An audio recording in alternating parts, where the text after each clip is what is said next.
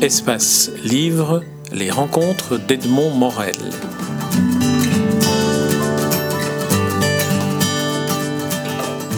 Daniel Salvatore Schiffer, nous nous rencontrons à l'occasion de la parution de votre dernier essai en date, Le Testament du Kosovo, qui est ce que vous intitulez un journal de guerre. En effet, vous étiez en Serbie en 1999, de la fin mars jusqu'à la mi-juin 1999, c'est-à-dire à une époque où la Serbie, qui faisait partie de la Yougoslavie encore à l'époque, était sous les bombardements de l'OTAN, l'OTAN qui effectuait ces bombardements sans mandat de, l'ONU. Et euh, ces bombardements avaient lieu dans la Serbie, qui incluait encore à l'époque le Kosovo. Voilà pour situer la période, l'époque. Première question, qu'est-ce qui vous a conduit à vous rendre euh, en Serbie à ce moment-là? Alors, pour comprendre mon périple en Serbie en 1999, il faut savoir que j'avais déjà été là-bas au début des années 1990, dès l'éclatement de l'ex-Yougoslavie en 1992. J'ai suivi de très près toute la guerre en Bosnie, de 1992 à 1995 jusqu'aux accords de Dayton, c'est-à-dire les accords de paix. J'ai d'ailleurs écrit là aussi mon journal de guerre qui s'appelle Requiem pour l'Europe, publié chez l'âge d'homme. Et là, je raconte entre autres mon périple en Bosnie avec Elie Wiesel, le prix Nobel de la paix, le voyage que j'avais organisé pour lui à sa demande en Bosnie, où nous allions enquêter sur les camps de prisonniers qu'avaient les Serbes, où ils détenaient prisonniers des Croates et des musulmans, parce que une certaine propagande médiatique menée par des gens comme Bernard Kouchner ou Bernard-Henri Lévy à l'époque voulait absolument comparer les camps de prisonniers serbes à Auschwitz, à des camps de concentration. Et donc, euh, j'avais emmené Elie Wiesel en tant que rescapé d'Auschwitz, et prix Nobel de la paix, autorité morale, pour enquêter sur ces camps, voir si les camps de prisonniers serbes étaient comparables aux camps de concentration nazis. Je raconte tout cela dans mon livre. Suite à cela, j'ai fait libérer le plus grand camp qu'avaient les Serbes, le camp de Banja. Dans le livre Requiem pour l'Europe. Le livre, Le Testament du Kosovo, est la suite logique de ce périple dans les guerres de l'ex-Yougoslavie. Après la guerre de Bosnie, j'ai suivi la guerre au Kosovo dans la même logique. Pourquoi? Parce que j'ai considéré que mon rôle d'intellectuel et mon rôle d'intellectuel engagé, au sens où Sartre l'employait, eh consistait à dire la vérité d'une guerre dans toute sa cruauté, la vérité objective et globale, sans rentrer dans un manichéisme blanc-noir avec des bons et des mauvais, contrairement à mes pères PIRS intellectuels, des gens comme Henri Lévy qui angélisaient systématiquement les Bosniaques musulmans ou les Kosovars, ou Finkelkraut au contraire qui, qui angélisait systématiquement les Croates, mais l'un et l'autre toujours en diabolisant les Serbes, qui étaient vus comme les nouveaux nazis. Je pensais que la réalité était plus complexe, était plus nuancée, et donc j'ai voulu aller enquêter et en Bosnie puis ensuite au Kosovo avant de rendre compte, afin de rendre compte de la complexité et de la vérité de cette guerre, sans au départ prendre parti. J'aimerais faire une petite parenthèse. Vous avez cité Sartre en évoquant sa définition du philosophe engagé. Quelle est cette définition? Quel est le, euh, le contenu que mettait Sartre dans l'engagement du philosophe? Sartre, bien caté, reprend la définition qu'en donnait déjà Julien Binda dans La trahison des clercs et puis Raymond Aron dans, dans c'est 1927. Et puis Raymond Aron dans L'opium des intellectuels, 1953. C'est-à-dire l'intellectuel défend sans intérêt idéologique, sans intérêt économique ou sans intérêt politique, l'intellectuel défend des principes universels. Les principes universels, c'est la justice et la vérité défendre la justice et la vérité indépendamment de tout clan, indépendamment de tout parti. C'est un principe philosophique et je dirais un principe éthique. Et Sartre ajoute dans son plaidoyer pour les intellectuels, qui sont trois conférences données au Japon, à Tokyo et à Osaka, l'intellectuel est libre, mais aussi seul, parce que nul ne l'a mandaté. C'est-à-dire qu'il n'est payé par personne, il n'est envoyé par personne, sinon par sa conscience. Le seul tribunal qu'en ce qui me concerne je reconnais, c'est le tribunal de ma conscience. J'agis au nom de ma conscience et au nom de principes universels comme Banda, comme euh, euh, Aron, comme Sartre, la justice et la vérité. Donc moi, voilà ce que j'ai voulu défendre. Et donc, là, on voit, bien, là, on voit bien la motivation finalement qui vous a conduit là, vous, philosophe, qu'on n'attendait peut-être pas sur ce terrain-là à ce moment-là. Parce que je suis d'abord, avant de m'intéresser à l'esthétique et au dandisme, je suis d'abord un philosophe. Et mon père est un prédicateur protestant comme l'était le père de Nietzsche, qui s'intéresse au nordisme, ou comme l'a été Kierkegaard. Il y a des, il y a des liens là-dedans extrêmement précis.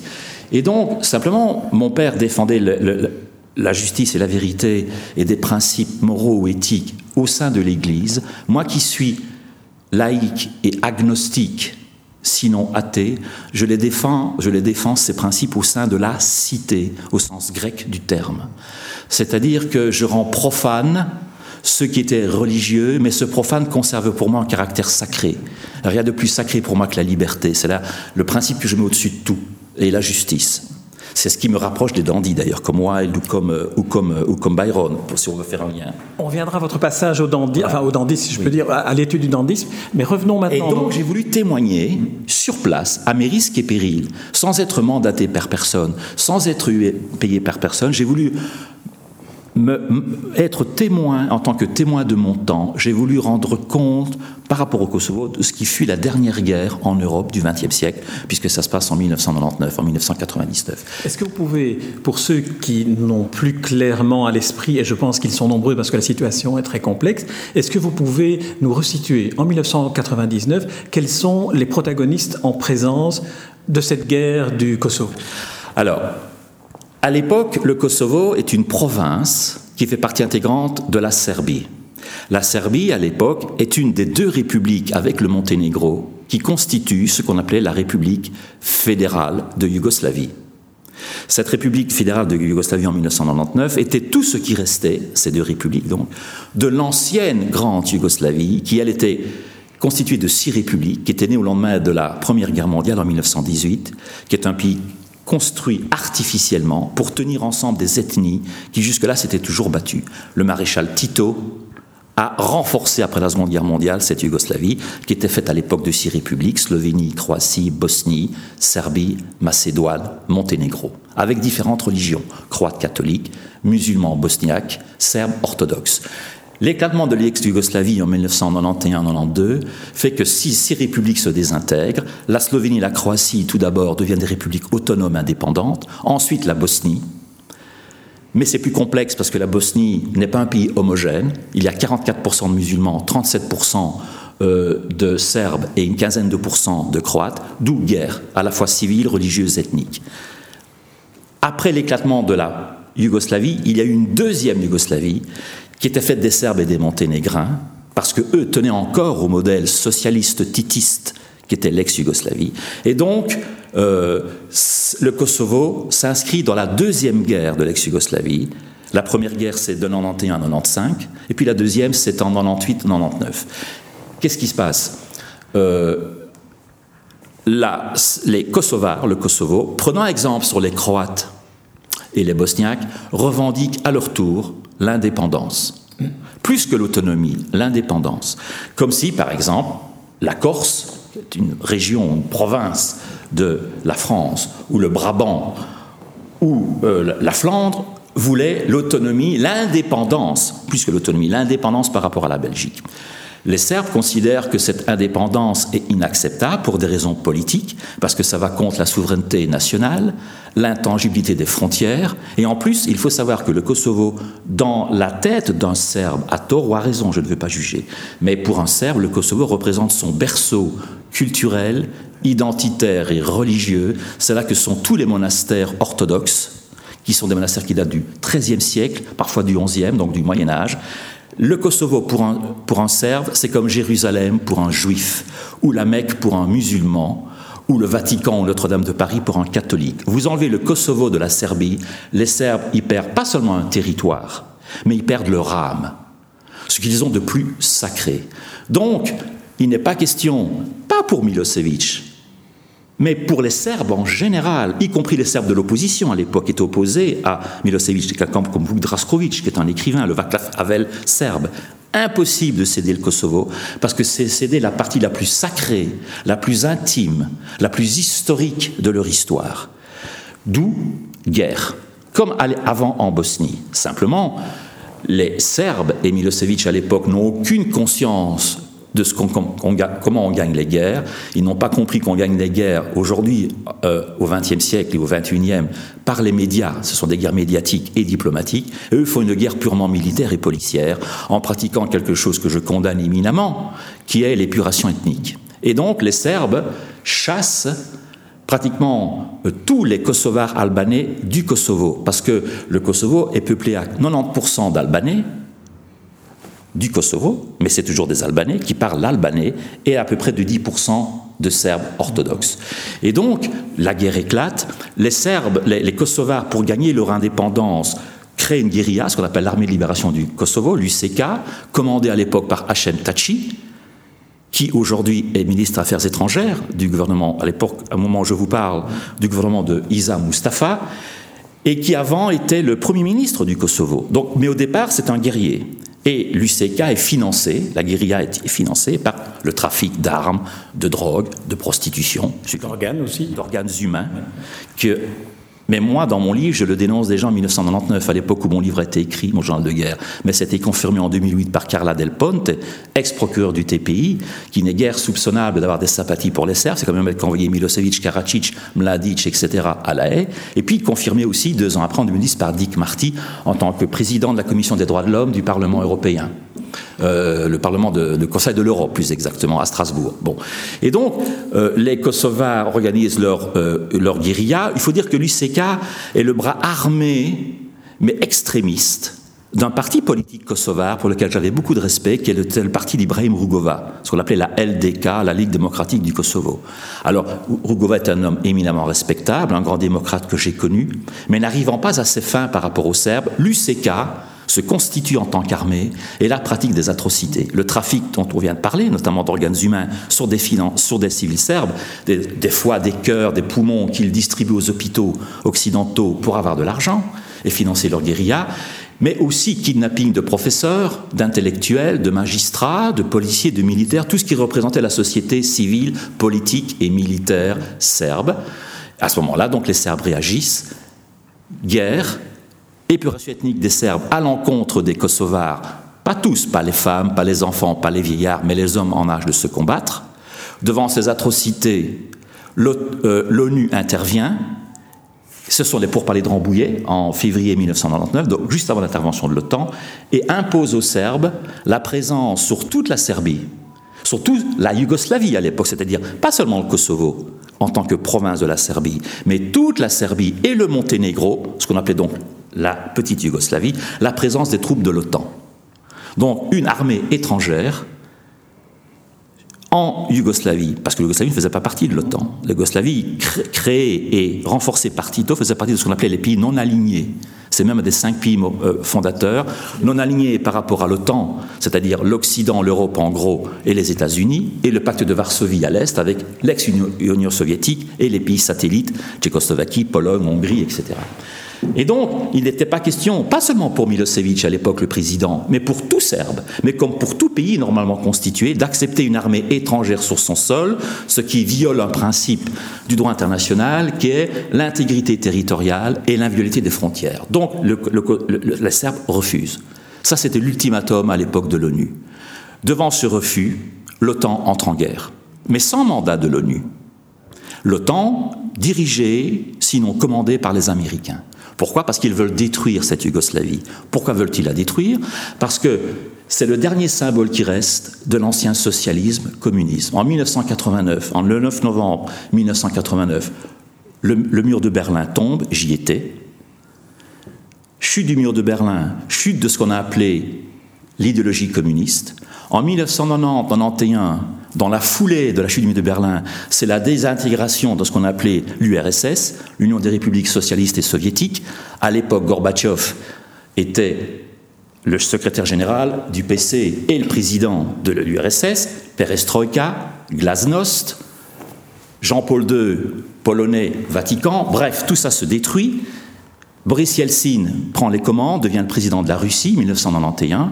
Bref, l'ancien bloc de l'Est, l'ancien bloc communiste socialiste est détruit. Reste un autre bloc qui est le bloc yougoslave. les Croates, les Slovènes, qui n'ont jamais été euh, yougoslaves, mais qui ont été au contraire très nationalistes. On l'a vu pendant la Seconde Guerre mondiale, les Croates Ustashi avec les nazis, la division Handjar musulmane à Sarajevo, le grand moufti de Jérusalem, tout ça. Seuls les Serbes se considéraient véritablement comme yougoslaves et comme socialistes. Raison pour laquelle Tito, qui était croate, Josip Broz Tito, avait mis la capitale de la Yougoslavie à Belgrade et le principal de l'armée. Donc il fallait pour l'OTAN détruire, et les Américains détruire cette résurgence, ce qui restait de l'ex-socialisme européen. Donc il fallait détruire la Yougoslavie, ils l'ont fait, et ensuite détruire le dernier symbole du socialisme yougoslave, la Serbie. Et le Kosovo a servi à ça. Et donc l'OTAN est intervenu la Serbie a été bombardée. Le Kosovo était donc, euh, pour essayer de comprendre, une sorte d'alibi pour l'OTAN, pour l'intervention dans cette république de, Yougoslavie. Alors, Mais comme par exemple les armes de destruction massive en Irak, par exemple. Donc c'est un alibi sous prétexte de rétablir la démocratie euh, et de libérer un peuple. On condamne tout un pays. En fait, les Américains se foutent éperdument des Kosovars. Euh, aujourd'hui, euh, ce qui les intéresse, c'est que ce soit une place forte militaire, avec une base militaire, la, base de Bonstil, qui est au sud du Kosovo, 8000 soldats américains, pas de l'OTAN, mais américains, sur 1000 hectares, avec la NSA, la CIA et les Américains de l'époque, dont la secrétaire d'État de Bill Clinton, Madeleine Albright, a racheté les télécoms kosovars. Et aujourd'hui, on peut dire que le, Kosovo est un protectorat américain. Mais c'est encore une autre histoire. Je veux dire par là que le Kosovo fait la guerre contre les Serbes, finissent par gagner. Le 10 juin 1999, Milosevic et la Serbie capitulent, ce qu'on appelle les accords de Kumanovo, qui est une ville frontalière en Macédoine. L'ACFOR, c'est-à-dire euh, l'OTAN en Europe, arrive au Kosovo, donc non plus sur toute la Serbie comme avait été dit avant de l'OTAN, mais au Kosovo uniquement. Et qu'est-ce qui se passe? Les Kosovars, l'UCK revient au Kosovo et fait exactement l'inverse de ce qu'avaient fait les, les, Serbes, mais c'est le même principe. Ils chassent à leur tour les Serbes du Kosovo. Alors on a dénoncé à juste titre l'épuration ethnique pratiquée par les Serbes contre les Kosovars avant l'intervention de l'OTAN, mais le problème c'est qu'on n'a jamais rien dit, ou très peu, et surtout mes pères intellectuels, contre l'épuration ethnique pratiquée ensuite à même échelle par les Kosovars et l'UCK contre les Serbes. Il y a eu près de 200 monastères, parmi les plus beaux des Balkans, monastères serbes orthodoxes brûlés, dynamités par l'UCK après la guerre de l'OTAN. Il y a eu des milliers de Serbes civils chassés, tués, kidnappés et des femmes violées. Mais on ne dit rien. On ne dit rien parce que ça rentre dans un jeu, géopolitique qui consiste à détruire cette euh, ce dernier rempart, ce dernier bastion du socialisme, si vous voulez. Et c'est ça la gravité. Or, moi qui n'ai pas de parti pris au départ, qui ne suis pas un politicien et qui ne suis pas un idéologue, j'ai trouvé ça extrêmement injuste de condamner d'une part les Serbes quand il fallait les condamner, mais de ne rien dire ensuite sur ceux qui ont fait la même chose qu'eux, sinon pire, mais qu'on passe sous silence. Aujourd'hui, en au Kosovo, à Pristina, la capitale du Kosovo, il reste en pour tout 50 Serbes à l'heure où je vous parle, c'est-à-dire un petit building, là où il y en avait auparavant 45 000. Voilà, alors, euh, entrons, parce que euh, cette mise en, contexte de, votre euh, testament du Kosovo est très utile pour qu'on resitue les, différents protagonistes et les différents enjeux. Vous, vous arrivez là, qu'est-ce que, qu'est-ce que vous voyez? Parce que vous êtes un civil, vous n'êtes pas un reporter de guerre, vous êtes un philosophe, vous arrivez là. Comment est-ce que euh, le philosophe que vous êtes absorbe cette, euh, cette violence, cette barbarie? Vous dites à un moment donné que c'est pour vous une portion d'enfer. Oui, Alors, c'est euh, Voyage au bout de l'enfer, Voyage au bout de la nuit, pour paraphraser le titre de Céline. Moi, j'arrive là-bas le 1er avril 1997, 99 à Belgrade, c'est-à-dire une semaine après les, les bombardements de l'OTAN qui ont commencé le 24. Une petite semaine après, j'arrive là. À l'époque, la Serbie est complètement sous embargo les, frontières sont fermées pratiquement, l'aéroport civil est fermé, difficile d'y accéder. Donc j'arrive là-bas via, à l'époque, la Roumanie, par Bucarest, puis là, une voiture qui m'emmène jusqu'à Belgrade, j'arrive là-bas et je vois les premières destructions dans une ville, Belgrade, qui est une grande ville, une capitale européenne, euh, comme Budapest, comme Prague, etc. Et je vois là euh, des, destructions civiles, c'est-à-dire des ponts détruits, des routes détruites, euh, euh, des écoles détruites, des hôpitaux, des maternités. Je me dis, tiens, qu'est-ce qui se passe? On ne fait pas que détruire des casernes militaires ou des postes de police, ce qui pourrait à la limite être encore compréhensible. On est en train de détruire tout un pays, c'est-à-dire tout un peuple, comme si pour punir Milosevic et les dirigeants, qui pratiquaient l'épuration ethnique, il fallait pour autant détruire tout un peuple. Ça, pour moi, en tant qu'humaniste, j'insiste sur le mot humaniste, et pas seulement philosophe, c'est inacceptable. Pourquoi est-ce que je dis humaniste? Parce que les philosophes se sont souvent beaucoup trompés. Il y a eu des philosophes qui ont défendu le stalinisme, il y a eu des, philosophes qui ont défendu l'hitlérisme. J'ai beaucoup écrit là-dessus sur la dérive des intellectuels idéologiques, que ce soit l'extrême gauche ou l'extrême droite, que ce soit par rapport au stalinisme ou par rapport au nazisme. Mais là, je parle en tant qu'humaniste. On ne peut pas tuer des enfants, des femmes, pour les tuer impunément au prétexte qu'il faut détruire un régime politique qui ne vous convient pas. Et donc là, je me suis dit, il faut que je témoigne. Il faut que je dise ce que personne n'ose dire, parce que dans les journaux, il y avait une bien-pensance, il y avait une pensée unique, où il fallait, conformément au dogme anti-serbe, comme il y a eu un dogme antisémite, et je pèse mes mots, dans les années 40, je pense qu'il y a eu un antiserbisme, comme il y a eu un antisémitisme, où les, les, Serbes étaient systématiquement coupables de tous les maux de la terre. Je me suis dit que les choses étaient plus complexes. Donc j'ai voulu témoigner. Et je suis allé alors, cette fois effectivement, au Kosovo. Donc j'ai sillonné toute la Serbie, tout le Monténégro et tout le Kosovo pendant toute la période des bombardements de l'OTAN, jusqu'au 10 juin 1999, c'est-à-dire jusqu'à la signature des accords de paix à Kumanovo. Et j'ai tout vu. J'ai sillonné le pays du nord au sud, de l'est à l'ouest, y compris dans des portions, dans des territoires interdits aux journalistes, interdits à tout autre témoin, tellement les choses y étaient horribles et surtout très dangereuses. C'est de cela que je témoigne dans mon testament du Kosovo. Ce n'est pas un livre de géopolitique, ce n'est pas un document de journaliste, c'est un livre d'un philosophe, d'un humaniste qui décrit ce qu'il a vu, vécu et survécu. C'est un témoignage humain et c'est le seul témoignage de première main, parce que je crois avoir été le seul intellectuel non serbe occidental à être resté pendant toute la période des bombardements et à être resté aussi longtemps au Kosovo. Régis Debray est venu trois jours, Peter Hank est venu un jour ou deux, mais seulement en Serbie. Moi, je suis resté pendant toute la période des bombardements, c'est-à-dire pendant 78 jours, 78 jours, à mes risques et périls, en notant tout scrupuleusement.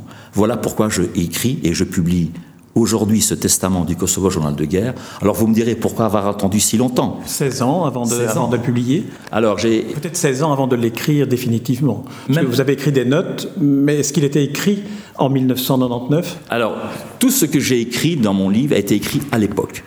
Euh, je crois qu'il y a 17 dates, parce que je ne pouvais, pas écrire tous les jours. Il y a un moment où j'étais fatigué et donc il fallait que je me repose. Et puis parfois c'était trop dangereux.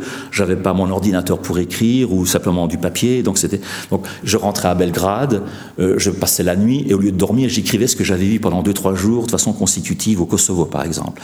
Donc j'ai tout noté scrupuleusement sur un petit carnet. Et puis je rentrais là où j'habitais et j'écrivais au net sur le moment, sur le coup de l'émotion, tout ce que j'avais vécu. Je n'ai rien rajouté depuis. Je n'ai rien rajouté, je n'ai rien ajouté pour conserver l'authenticité, la vérité de l'émotion et des faits.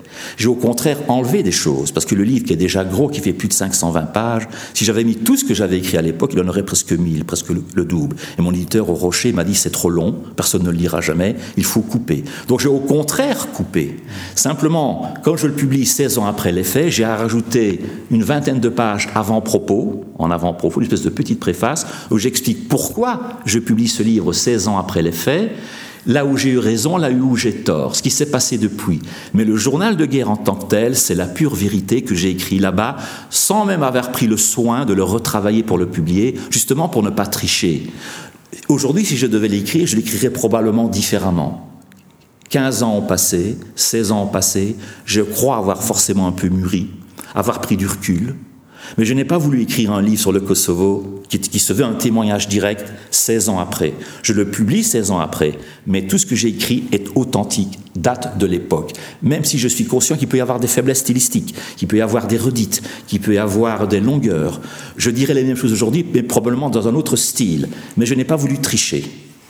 Répondez peut-être à la question, alors pourquoi 16 ans après et pourquoi pas par exemple il y a 5 ans ou dans 5 ans? Qu'est-ce qui a fait que aujourd'hui vous éprouviez le besoin de publier euh, ce témoignage, ce testament C'est la question. Au départ, je ne voulais pas le publier. J'avais écrit ça pour moi et je l'avais laissé dans un tiroir.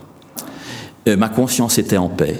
Je me suis dit un jour, après, quand je serai mort posthume, on retrouvera peut-être ces notes et on les publiera. C'est un document important sur la dernière guerre du XXe siècle en Europe.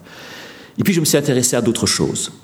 J'ai tellement été blessé, euh, déçu, traumatisé parfois par cette guerre, par le comportement des hommes, l'OTAN, l'UCK, les extrémistes armes, mais aussi les Serbes qui m'ont parfois déçu, qui ont pu me manipuler, me trahir parfois, alors que j'étais leur ami. Euh, eh bien, j'ai été dégoûté euh, et je me suis dit, fini la guerre, fini la Serbie, fini le Kosovo, j'ai tout dit, je vais m'intéresser à autre chose, je vais essayer de m'intéresser à quelque chose de plus neutre et de plus noble et de plus grand que la guerre, l'art. Je me suis intéressé au dandisme. Et ce qui était l'exact opposé. Finalement, vous dites à un moment donné, euh, le, dandisme est pour moi répondre à la, par la beauté à la violence, à la barbarie. Exactement. J'ai voulu répondre à la violence, à la barbarie et à la laideur du monde par la beauté, par le culte de la beauté et de ce qu'il y a de plus beau et de plus noble dans la beauté, l'art. le dandisme, qui est l'expression humaine, physique, psychologique, intellectuelle de la beauté de l'art, a été ce qui m'a sauvé. Je me suis dit, il n'y a plus qu'une chose qui peut me sauver de la vision de l'enfer que j'ai eue et du pessimisme que je nourris désormais sur l'humanité et sur l'homme. Euh, eh bien, c'est l'art. Et donc le dandisme, qui est la quintessence pour moi de la vision artistique du monde, parce que c'est l'art appliqué à, l'individu, à l'être, à l'homme, à, l'être humain. Et donc pendant une quinzaine d'années, je me suis intéressé surtout à ça. Byron, Wilde, le dandisme, etc. Mais en même temps, ça a toujours, ce, ce, journal de guerre continue à rester dans ma tête. Je me suis dit, je finirai bien un jour par le publier, quand j'aurai tout dit sur le dandisme, quand j'aurai viré ma cutie, et que mes traumatismes psychiques ou psychologiques ou intellectuels seront guéris, je reviendrai avec la force nécessaire à cette période douloureuse de ma vie. Et bien, autre chose peut-être de plus important, c'est qu'il y a dans mon livre des choses que j'ai écrites, que je disais à l'époque, mais qui auraient été inaudibles ou irrecevables pour la pensée unique. En 1999, je dénonçais déjà, mais je n'en avais que des soupçons sans en avoir de preuves, le trafic des organes humains par les Albanais contre les Serbes, au détriment des Serbes. Mais dans la pensée unique, c'était inaudible. On ne m'aurait pas cru. Ce que je décris dans mon livre, il est difficilement concevable pour un homme normalement constitué. Quand en, Bosnie dans les années 90, et puis après au Kosovo, je disais que l'armée bosniaque ou l'armée kosovare, l'UCK, était infiltrée par Al-Qaïda et par le djihad, c'était difficile à dire, on ne me croyait pas. Je disais à l'époque que l'armée bosniaque a défendu le cher Bernard-Henri Lévy, par exemple, pour ne pas le nommer, était aussi infiltrée par des terroristes du djihad et d'Al-Qaïda. On ne me croyait pas. Pourtant, j'en avais des preuves. Il y avait notamment le fameux gang de Roubaix des Français, euh, qui était dans Al-Qaïda et dans ce qui va devenir aujourd'hui euh, l'État islamique. Mais euh, il faut savoir que l'État islamique s'est implanté en Europe, d'abord en Bosnie, à l'occasion de la guerre en Bosnie, en ex-Yougoslavie, et qu'il y avait des combattants, des moudjahidines, des talibans qui euh, combattaient dans l'armée bosniaque, puis au sein de l'UCK. Les premières décapitations qu'on voit aujourd'hui horribles en Libye ou en Syrie ou en Irak par l'État islamique ont été pratiquées en Bosnie. Moi, j'ai vu des têtes de Serbes décapitées, avec lesquelles on joue au ballon, au football. Il faut savoir que ces milices, ces paramilitaires musulmanes, djihadistes, effrayaient jusqu'à l'armée bosniaque elle-même par sa cruauté. Il faut savoir qu'au Kosovo, euh, je ne dis pas que les gens qui ont pratiqué le trafic d'organes étaient des Kosovars ou des Albanais, mais c'était des milices extrémistes musulmanes fanatisées. Et aujourd'hui, qu'est-ce qu'on voit? Ben, On voit que l'État islamique fait effectivement ça, qu'il décapite, qu'il viole, qu'il coupe les membres, euh, des, les, bras, les jambes, qu'il pend les homosexuels. Moi, j'ai vu ça à l'époque des gens, la guerre en Bosnie et puis au Kosovo. Mais si je l'avais dit à l'époque, il y a 10 ans, il y a 15 ans, on ne m'aurait pas cru, on m'aurait traité de fou. Et des Serbes me disaient à l'époque, vous savez, monsieur Schiffer, ce qui se passe avec nous en Bosnie au Kosovo, vous le verrez un jour dans vos villes, Charlie Hebdo, Paris, l'épicerie cachère à Paris, l'attentat au musée juif à Bruxelles. Hélas, je donne raison à l'époque aux Serbes qui me mettaient en garde et qui me disaient c'est pas tellement la Serbie que nous défendons, c'est l'Europe, les valeurs laïques, européenne, c'est la tolérance, c'est la laïcité. Même si nous sommes orthodoxes, nous sommes pour la séparation des pouvoirs, l'Église et l'État. Un jour, ceux que nous combattons aujourd'hui, et qui fait que vous, vous nous bombardez, vous l'Occident, alors que nous défendons l'Europe et l'Occident, un jour vous les aurez chez vous. Quand j'ai vu ce qui s'est passé à Charlie Hebdo, l'épicerie cachère et le musée juif à Bruxelles, je me suis dit, il est temps que je publie mon livre. Parce que cela, je le disais déjà il y a 16 ans. Aujourd'hui, les faits, a posteriori, me donnent raison. Alors, Daniel Salvatore Schiffer, la dernière question que, que j'aimerais vous poser porte sur le, début de ce, de ce, livre, ce qui en fait le titre. Pourquoi l'avoir appelé le testament du Kosovo et d'y ajouter journal de guerre? Journal de guerre, je comprends que c'est une description plus technique de ce qu'est le livre, mais le testament, il me semble qu'il a une dimension plus, plus souterraine, plus profonde. Ben, je vous ai dit que mon père était un prédicateur protestant. Le premier livre que j'ai lu à l'âge de 6 ans, peut-être même un petit peu avant, je savais à peine lire, c'était le Nouveau Testament, parce que mon père m'obligeait à le lire. Je suis dans l'église protestante, ou en tout cas une variante de l'église protestante. Le premier livre que j'ai lu, c'est le Nouveau Testament, c'est l'Évangile selon Saint Matthieu. Et j'allais tous les dimanches à ce que les protestants appellent l'école du dimanche. Les catholiques appellent ça le catéchisme. Et donc j'étais élevé dans cette culture-là. Moi-même laïque, agnostique et peut-être athée, j'ai conservé cet esprit-là, en tout cas. En plus, le testament, pourquoi? Parce que je le livre 16 ans après les faits, c'est mon testament, effectivement. Euh, et je crois que je n'écrirai plus sur la guerre en ex J'écris beaucoup de livres sur cette guerre-là. J'écris Le temps du réveil, Requiem pour l'Europe, Les ruines de l'intelligence, d'autres choses encore, des centaines d'articles dans la presse européenne francophone, italienne, etc., des centaines de conférences. Ceci est vraiment, je pense, en tout cas, le dernier livre substantiel sur cet événement-là, sur la guerre en ex-Yougoslavie, et c'est effectivement mon, testament, parce que je le livre tel quel, tel que je l'ai vécu à l'époque. Euh, apprendre ou à laisser, c'est mon témoignage. Donc il a à la fois une dimension philosophique, je, dirais pas religieuse, mais en tout cas philosophique, éthique, et c'est une espèce de message euh, que je donne. Il faut aussi savoir que j'ai échappé à trois attentats contre ma modeste personne. Euh, trois attentats. Deux de mes amis ont été tués. Un à Paris, pendant les pourparlers de Rambouillet. Dragan Rajkovic, à qui je dédie ce livre, Le Testament du Kosovo. Et puis, sous mes yeux, pratiquement au Kosovo, mon meilleur ami, qui était aussi, qui, conduisait ma voiture, Neboj Sharadojevic, qui a été tué le 30 mai 1999 au Kosovo, pratiquement devant mes yeux. Moi, j'y étais blessé. J'ai eu une côte cassée, un bras cassé, suite aux déflagrations des bombes. Cinq bombes à hélium ont été lancées autour de nous, au Kosovo, par des avions américains.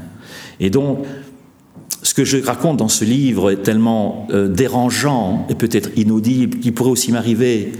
J'ai échappé à trois attentats, un sniper à Sarajevo, euh, une euh, agression physique importante à Paris, et puis au Kosovo, je viens de vous le dire, où j'ai moi-même été blessé, avec une côte cassée et un bras cassé, mon meilleur ami tué. Il pourrait m'arriver quelque chose, je ne sais pas, je suis sous protection parfois policière ici euh, en Belgique et en France.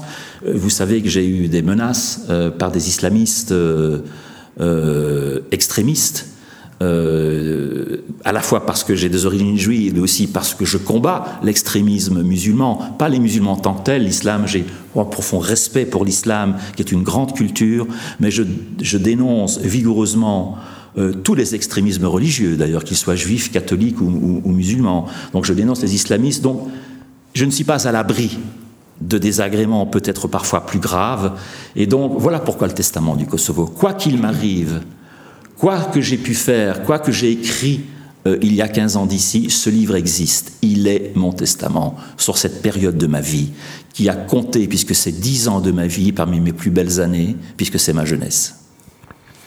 Il y a quand même une dernière, dernière question que j'aimerais vous poser. À plusieurs reprises, vous utilisez euh, cette expression « je suis agnostique, peut-être athée ». Que veut dire cette notion de « peut-être athée » Est-ce que vous ne savez pas, donc vous êtes agnostique, ou bien est-ce que c'est une euh, perspective vers laquelle vous dirigez? Alors, euh, je suis donc laïque au sens fort du terme, c'est-à-dire que je sépare la sphère religieuse de la sphère politique. C'est ça que veut dire laïque au départ. Ce n'est que ça. Je suis agnostique, mais j'ai été croyant, j'ai eu la foi à un moment donné. Je vous ai dit que je suis dans un milieu protestant, j'étais baptisé euh, dans l'église protestante, non pas en tant qu'enfant, mais en tant qu'adulte, comme ça se pratique chez les protestants. Euh, et disons que jusqu'à l'âge de 18 ans, j'étais abreuvé par cela. Je m'en suis ensuite détaché pour des raisons objectives et subjectives. Euh, je suis devenu agnostique, ça sûrement. C'est-à-dire que je ne me prononce pas sur l'existence ou non de Dieu. Mais c'est le peut-être athée qui Mais je suis peut-être athée parce que philosophiquement, philosophiquement et moralement, je peux dire que je ne crois plus en Dieu. Mais émotionnellement, subjectivement, cette idée de Dieu est restée en moi. Parce que je suis né dedans, que j'ai vraiment été abreuvé, et que même l'art que j'aime est un art sacré. J'aime par-dessus tout Bach, les cantates de Bach, j'aime par-dessus la chapelle Sixtine de Michel-Ange, euh, j'aime Mozart, euh, même si c'est plus profane. Et donc, euh, je ne peux pas dire que je crois au Dieu de la révélation, sûrement pas, ni de l'Ancien ni du Nouveau Testament, et j'en horreur les religions en général. En tout cas, les églises, les chapelles. Je pense que l'homme, que Dieu, s'il existe, est trop grand que pour être accueilli dans une église humaine. Je pense que les églises, c'est Dieu réduit à hauteur d'homme, c'est-à-dire pas grand-chose. J'ai trop de respect pour l'idée de Dieu que pour croire en une religion quelle qu'elle soit, pour qu'elle puisse catholique, que musulman, ou que bouddhiste, ou que juif, si vous voulez. Bon. Mais, mais, j'ai le sens de la transcendance. J'ai le sens du dépassement. C'est justement ça l'art pour moi. Si Dieu existe, il n'est pas dans la Bible, mais il est dans la cantate de Bach, ou dans la chapelle Sixtine de Michel-Ange, ou euh, dans un magnifique tableau de Monet. Il est dans tout ce qui transcende l'homme et le rend plus qu'humain. Mon Dieu à moi est un Dieu nietzschéen pratiquement. C'est le Dieu des philosophes, c'est le Dieu de Voltaire. Je suis peut-être resté euh, déiste dans ce sens-là, c'est-à-dire le grand architecte de l'univers. Voilà, c'est-à-dire c'est ce qui donne un sens à l'absurdité foncière qu'est la vie. Je suis là existentialiste, Sartre, Camus, Céline, l'absurdité de la vie, mais quand même, il y a une transcendance que les croyants appellent Dieu, que moi j'appelle quelque chose de supérieur. C'est pour ça que je dis peut-être athée, mais j'en suis pas sûr. En tout cas, j'ai en, en, moi le sens du divin. Disons la chose comme cela. Très bien. Daniel Salvatore Schiffer, cet entretien était tout à fait passionnant, comme l'est votre livre, dont je rappelle le titre, Le Testament du Kosovo, journal de guerre, et c'est signé Daniel Salvatore Schiffer, philosophe, pour euh, lequel nous avons déjà eu le plaisir d'enregistrer plusieurs interviews sur vos livres consacrés au dandisme. Merci Daniel Salvatore Schiffer. Merci, merci beaucoup.